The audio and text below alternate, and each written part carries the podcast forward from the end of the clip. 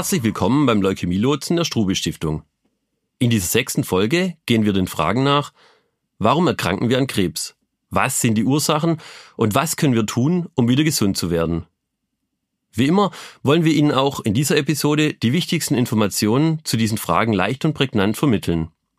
Denn ein gutes Verständnis für Ihre Situation ist die beste Grundlage, unnötigen Ängsten und Sorgen vorzubeugen. In der vorherigen Folge Was ist Krebs sind wir schon auf die entarteten Zellen eingegangen, die nicht mehr dem Wohl des gesamten Menschen dienen, sondern ganz egozentrisch nur noch sich selbst und ihresgleichen optimieren wollen und dabei allen anderen Schaden zufügen. Aber wie kommt es eigentlich dazu, dass Zellen dermaßen entarten? Warum kommt es zu einer Krebserkrankung? Vielleicht fragen Sie sich sogar konkret, warum habe ich Krebs bekommen? Habe ich etwas falsch gemacht? Bin ich vielleicht sogar schuld daran, dass ich Krebs bekommen habe? Wenn man ganz ehrlich ist, kann man diese Fragen sicher nicht mit einem klaren Ja oder Nein beantworten. Wie bei fast allen Erkrankungen gibt es Risikofaktoren, die die Entstehung der Krankheit begünstigen. Ein Risiko ist immer mit einer Wahrscheinlichkeit verbunden. Wenn Sie sich einem Risiko aussetzen, ist es zwar wahrscheinlicher, dass Sie sich diese Erkrankung zuziehen, aber nicht zwangsläufig. Wenn Sie in der Kälte draußen spazieren gehen, können Sie sich erkälten, dies muss aber nicht sein. Oft wünschen wir uns, in unserem Leben alles kontrollieren zu können, aber leider oder je nachdem zum Glück funktioniert unser Leben nicht so. Wir können mit bestimmten Dingen, die wir tun, nicht immer auch ganz bestimmte Folgen erzielen. Vielleicht waren Sie in Ihrem Leben bis zu der Erkrankung einem oder mehreren Risikofaktoren ausgesetzt. Aber daraus den sicheren Schluss zu ziehen, dass dieser oder jener Faktor Schuld an ihrer Erkrankung ist, ist nicht wirklich möglich. Nehmen wir ein anderes Beispiel für Risiko, mit dem wir viel vertrauter sind. Das Autofahren. Wenn Sie am helllichten Tag mit dem Auto unterwegs sind, keinen Alkohol getrunken haben, nicht übermüdet sind und sich brav an die Verkehrsregeln halten, ist Ihr Risiko recht klein, dass Sie einen Unfall haben werden. Klein, aber nicht null. Denn es kann ja passieren, dass jemand anderes ihnen die Vorfahrt nimmt und in ihr Auto fährt oder sie selbst aufgrund eines platzenden Reifens einen Unfall verursachen. Wenn sie umgekehrt nachts bei Eis und Schnee Auto fahren, ist ihr Risiko für einen Unfall schon deutlich größer. Aber vielleicht konnten sie sich einfach nicht aussuchen. Ihre Schicht war zu Ende oder es gab einen Notfall in der Familie. Manchmal muss man auch bei schlechten Bedingungen Auto fahren. Wenn Sie nachts bei Eis und Schnee und auch noch betrunken sind und mit vereisten Scheiben fahren, ohne sich an die Geschwindigkeitsbegrenzung zu halten, ist Ihr Risiko für einen Unfall unvergleichlich höher. Und falls Sie einen Unfall verursachen, werden Sie bestimmt ziemlich viel Ärger mit der Polizei kriegen. Es kann aber auch sein, dass Sie trotz aller in Kauf genommenen Risiken ohne Probleme an Ihrem Ziel ankommen. So ist es auch mit der Erkrankung Krebs. Es gibt eine Reihe von bekannten Risikofaktoren. Es kann aber sein, dass sie keinen der bekannten Risikofaktoren ausgesetzt waren und trotzdem Krebs bekommen haben. Und es kann sein, dass ein anderer sich ständig den Risikofaktoren aussetzt und nicht erkrankt. Die Frage nach dem Warum führt sie selten weiter. Folgende Risikofaktoren sind uns fast allesamt als solches bestens bekannt.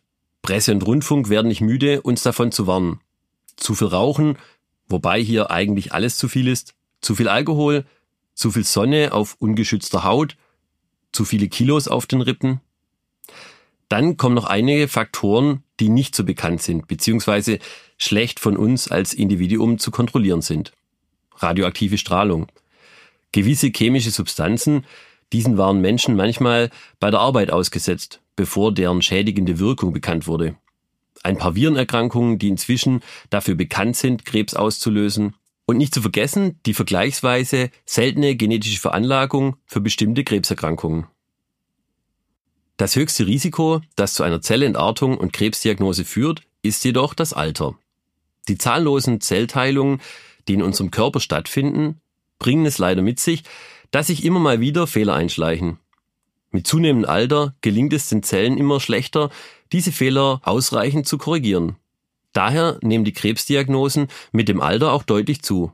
Das mittlere Erkrankungsalter für Krebs liegt in Deutschland derzeit bei circa 70 Jahren. Leider gibt es auch ein paar Mythen, die sich hartnäckig zum Thema Krebsentstehung halten. So wird immer wieder vermutet, dass Stress, Depressionen und bestimmte Persönlichkeitsmerkmale zur Krebsentstehung beitragen. Alle seriöse Studien konnten dies nicht belegen. Also bitte lassen Sie sich das nicht einreden. Auch wenn zwischen einigen Krebserkrankungen ein Zusammenhang mit bestimmten Risikofaktoren hergestellt werden kann, so gibt es auch Erkrankungen, für die kein solcher Zusammenhang erkennbar ist. Der Faktor Pech ist wohl immer mit im Spiel.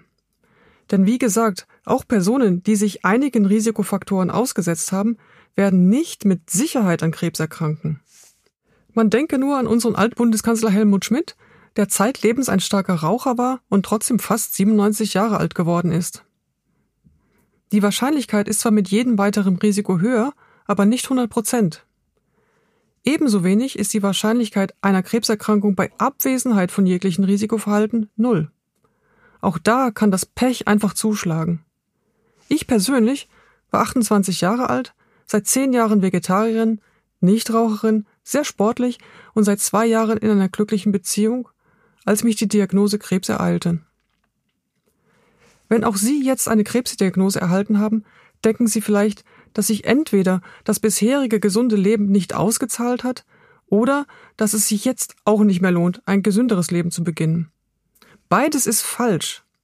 Ein die Gesundheit förderndes Leben lohnt sich immer.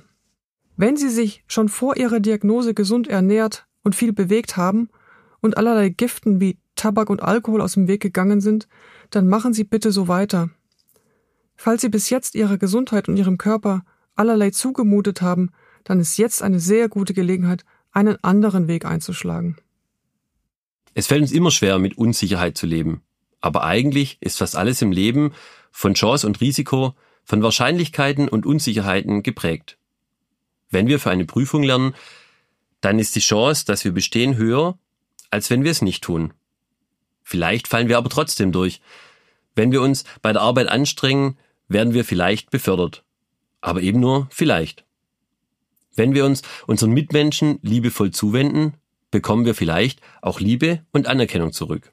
So ist es auch im Fall Ihrer Krebserkrankung. Sie können sehr viel für sich, Ihre Gesundheit und für Ihr Wohlbefinden tun. Dabei gibt es jedoch leider keine Garantie für ein bestimmtes Ergebnis. Sie können aber die Wahrscheinlichkeit positiv beeinflussen. Daher ist eine positive Einstellung verbunden mit einem langen Atem, aber auch ein gutes Maß an Gelassenheit wohl die beste Herangehensweise, um ihrer Krankheit zu begegnen. Ich persönlich bin gar kein Fan von dem viel strapazierten Begriff des Kämpfens gegen die Krebserkrankung. Ich finde diese Erwartungshaltung eher als unfair gegenüber den Betroffenen. Alle anderen Kranken dürfen einfach krank sein und man wünscht ihnen gute Besserung. Nur, wir Krebspatienten werden immer dazu aufgerufen, in den Krieg zu ziehen. Nicht selten wird ihnen der Weg zur Genesung und durch einige Therapien einiges abverlangen. Es ist daher wichtig, dass Sie dranbleiben und das Ziel Ihrer Genesung in der Ferne nicht aus den Augen verlieren. Wenn Sie die Zähne zusammengebissen haben, dürfen Sie im Anschluss auch wieder lauthals lachen.